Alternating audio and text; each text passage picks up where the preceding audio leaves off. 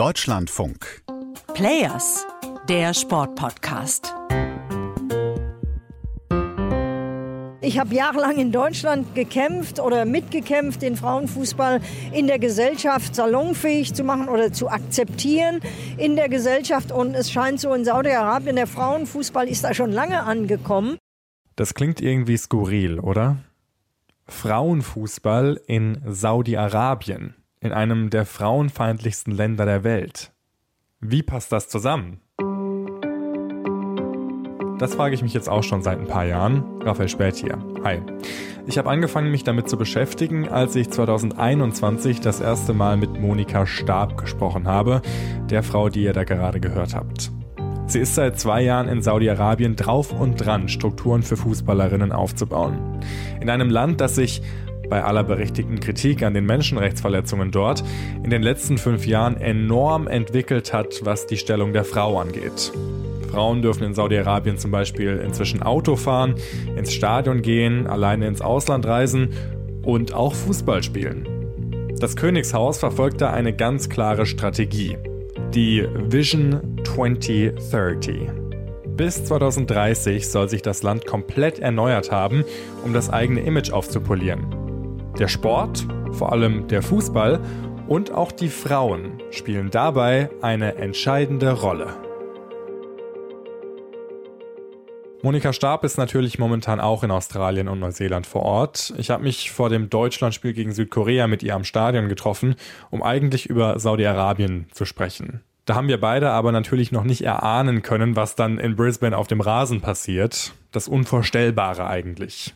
Die deutschen Fußballerinnen fliegen zum ersten Mal in der WM-Geschichte in der Vorrunde raus. Jetzt sind in Deutschland natürlich die Diskussionen groß. Was muss sich verändern? Ist Martina Voss-Tecklenburg noch die richtige Trainerin?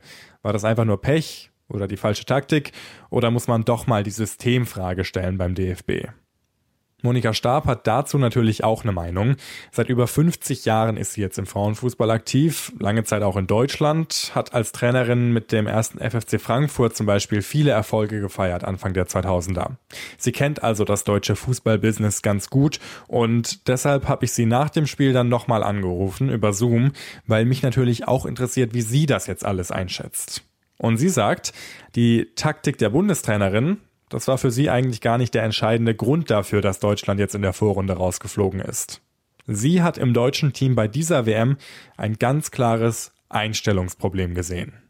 Für mich äh, äh, ist das Spiel ja einfach äh, wie gegen Kolumbien, dieser Hunger gewinnen zu wollen, alles dafür zu tun. Und ich glaube, das ist für mich ein viel wichtiger Punkt, äh, jedes Spiel 100 Prozent anzugehen. Und vielleicht war auch unterschwellig, es ist ja Korea, die haben zwei Spiele verloren, da machen wir das so ein bisschen mit links, ja. Und äh, das geht einfach heute nicht mehr. Die Nationen haben aufgeholt, die Nationen haben gute Trainer und da sieht man, was äh, diese Mannschaften, die vielleicht nicht auf dem Niveau immer spielen, auf einmal durch gute Trainer natürlich erreichen kann. Das kann man auch von der Seite sehen. Und äh, ja, vielleicht müssen wir einfach mal uns wieder Gedanken machen, wo fangen wir an mit unserer Ausbildung? Ich glaube, das ist für mich ein viel wichtigeres Thema in Deutschland. Wo äh, müssen wir richtig die Förderung ansetzen im Frauenfußball? Und ja, ich bin ja auch sicher einer der Kritiker oder auch mal äh, negative Worte zu fallen seit der WM 2011 vermisse ich da schon das eine oder andere Projekt, das wichtig ist, um natürlich auch die Jugend zu fördern, um ja den Frauenfußball voranzutreiben. Und da, glaube ich, ist jeder jetzt gefordert, sicher beim DFB, sich darüber Gedanken zu machen und nur an einer Trainerin, einer Person das fest zu halten, bin ich immer ein bisschen vorsichtig, weil es gehört ein ganzer Trainerstab dazu. Es gehört äh, auch sicher die Verantwortlichen des DFBs dazu. Und, und da muss man sich jetzt mal in Ruhe mit auseinandersetzen und hoffentlich kritisch auch der Sache gegenüberstehen. Jetzt wird beim DFB nach diesem Ausscheiden auch davon gesprochen, dass es eine Strukturreform im Frauenbereich braucht. Sie selbst sind jetzt in Saudi-Arabien seit zwei Jahren dabei, Strukturen aufzubauen. Was könnte denn der DFB in der Hinsicht vom saudi-arabischen Verband lernen?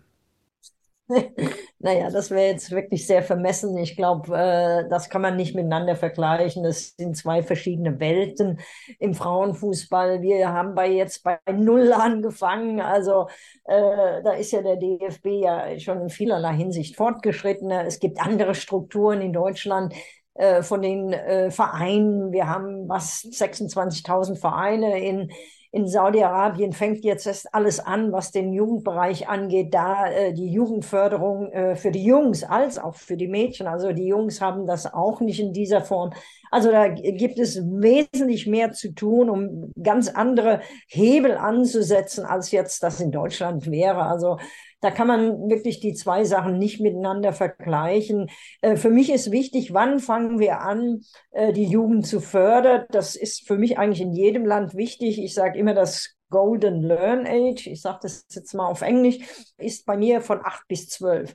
Da lernen die Spielerinnen äh, äh, das Eins gegen Eins. Da müssen sie Freiheiten haben. Da müssen sie äh, einfach sich selbst sein. Und, und was uns ja auch gefehlt hat, die Kreativität, äh, diese Selbstentscheidungen, ja, Selbstentscheidungen zu treffen. Und, und für mich sind das äh, die ganz wichtigen Jahre einer, egal eines Fußballers, da die richtigen Trainerinnen zu haben oder Trainer.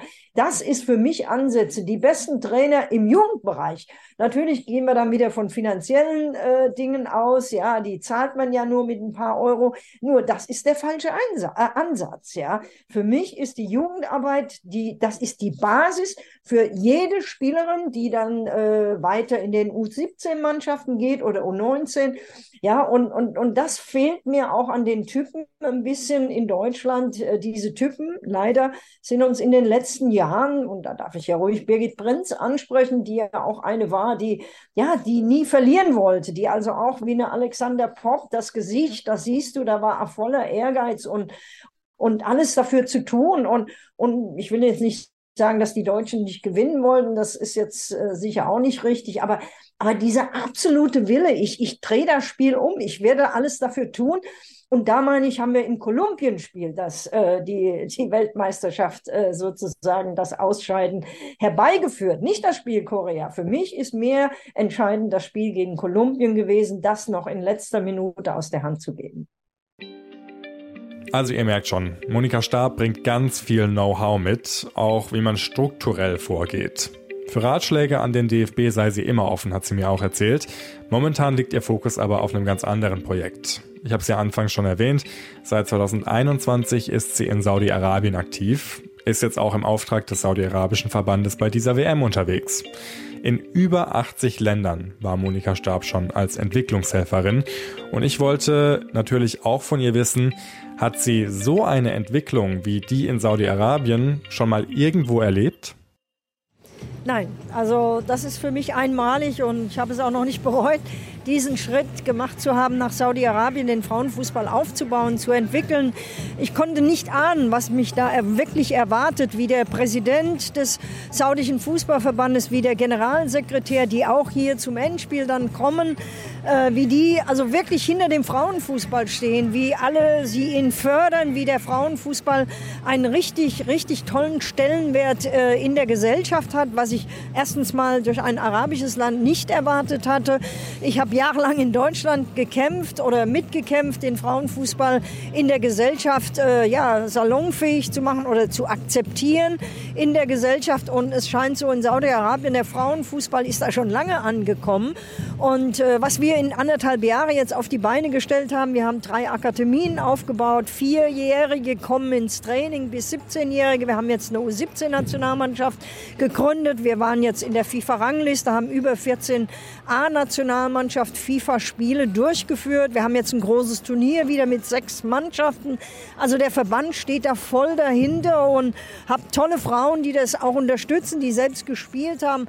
Und all meine Ideen oder meine Erfahrungen, die ich ja, ja über jetzt 54 Jahre sammeln konnte im Frauenfußball, kann ich hier einbringen. Und das macht natürlich riesig Spaß, da mitzuarbeiten mit Leuten, die voller Leidenschaft, voller ja, Commitment, wie man so schön im Englischen sagt, die voll davon überzeugt sind, irgendwann auch mal bei den Großen mitzuspielen. Das ist ihr Traum.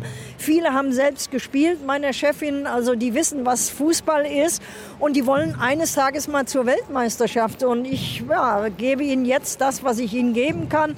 Und wenn alles so in die Richtung läuft, dass ich dann alles aufgebaut habe, dann können sie auch das weiterführen und das ist auch mein Ziel. Jetzt ist Saudi-Arabien ja momentan ähm, in aller Munde in der Fußballwelt, obwohl sie jetzt nicht an dieser Weltmeisterschaft teilnehmen, aber vor allem im Männerbereich sieht man jetzt doch sehr viele Topstars, die aus der englischen Premier League und aus anderen europäischen Top-Ligen abgeworben werden, um jetzt in Saudi-Arabien äh, zu spielen.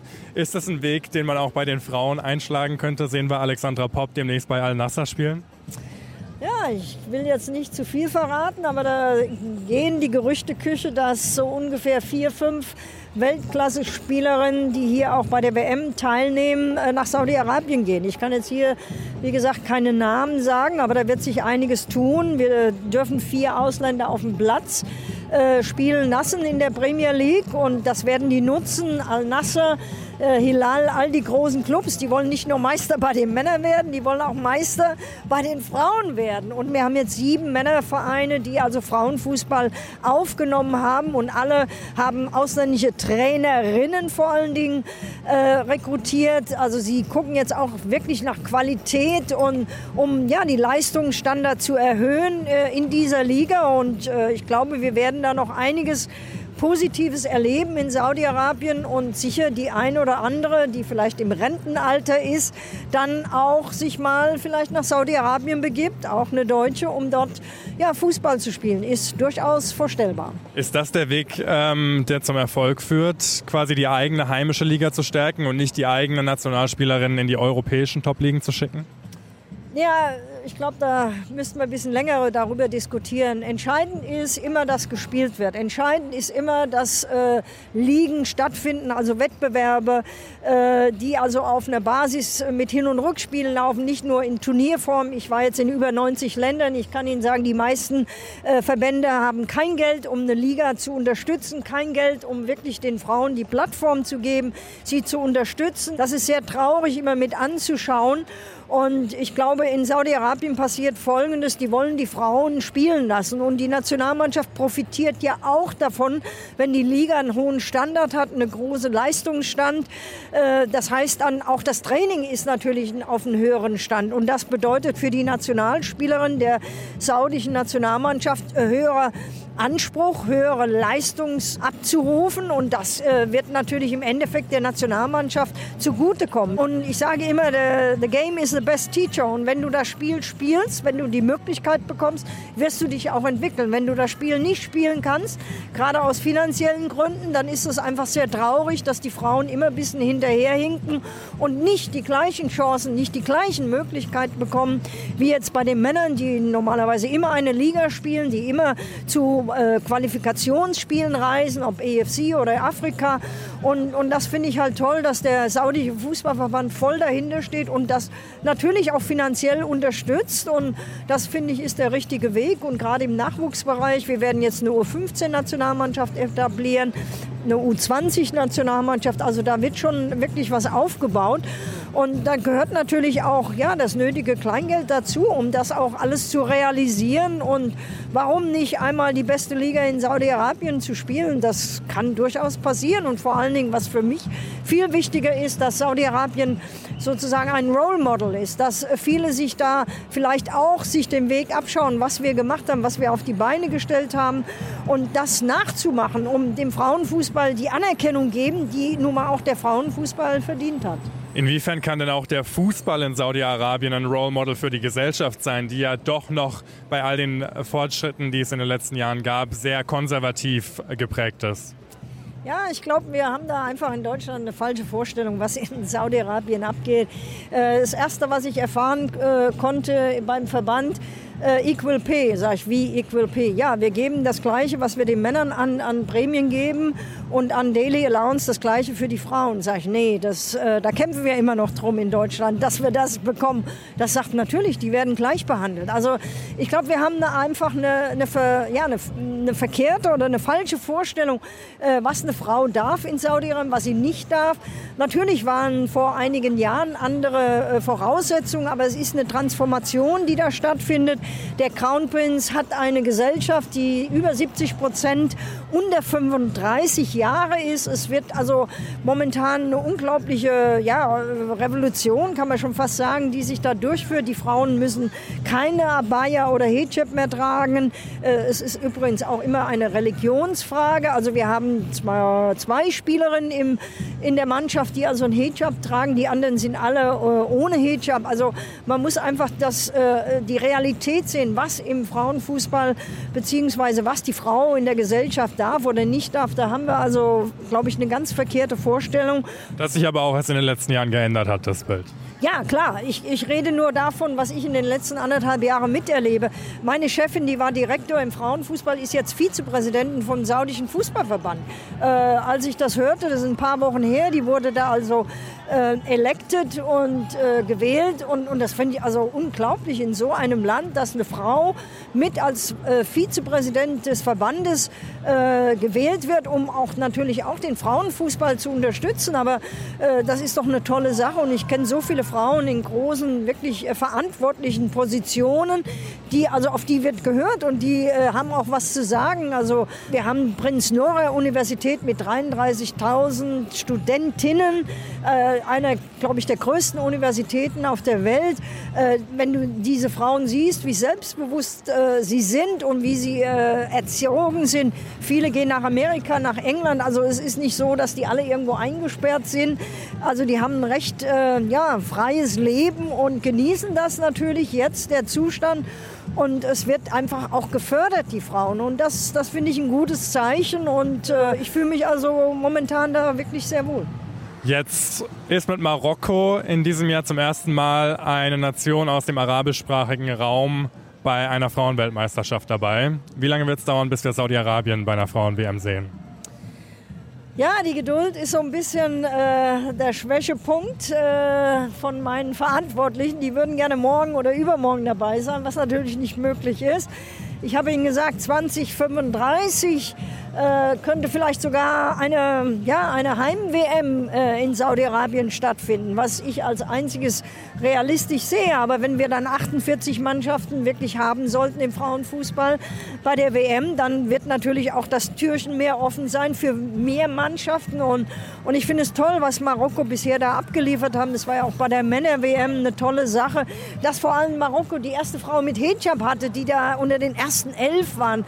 Das war für mich die größte Sensation und, und eine ganz tolle Sache, dass also egal, wo du herkommst, aus welcher ja, Religion oder äh, weiß, schwarz, egal, dass du äh, Fußball spielen darfst und das auf einem hohen Niveau bei der WM und mit einem Hijab und, und ich denke, Saudi-Arabien, wenn die den Weg weitergehen, in dieser Geschwindigkeit vor allen Dingen, manchmal sind die schneller als ich, also das hat mich schon alles ein bisschen verwundert. Ich war am Anfang sehr schnell, da haben sie schon gesagt, ja, ein bisschen langsam, aber jetzt überholen die mich fast in meinen Gedanken und meinen Strategien. Das, also ich glaube, da werden wir noch viel erwarten. Und ja, warum nicht eine Heim-WM 2035 in Saudi-Arabien? Eine Frauen-Weltmeisterschaft in Saudi-Arabien. Das wäre auf jeden Fall mal ein Ausrufezeichen, würde ich sagen. Dass mit solchen Sportinvestitionen in Saudi-Arabien natürlich auch ganz klar politische Ziele verfolgt werden, das ist völlig klar. Monika Stab will aber nicht über Politik sprechen. Sie konzentriert sich darauf, den Frauen und den Fußballerinnen dort so gut wie möglich zu helfen. Und ich würde sagen, da ist sie auf jeden Fall auf einem guten Weg, wenn man sich die Entwicklung in den letzten Jahren mal anschaut. Falls euch diese Folge hier gefallen hat, dann freuen wir uns über eine Bewertung oder ein Abo und wir hören uns dann beim nächsten Mal wieder. Bis dahin, macht's gut. Ciao.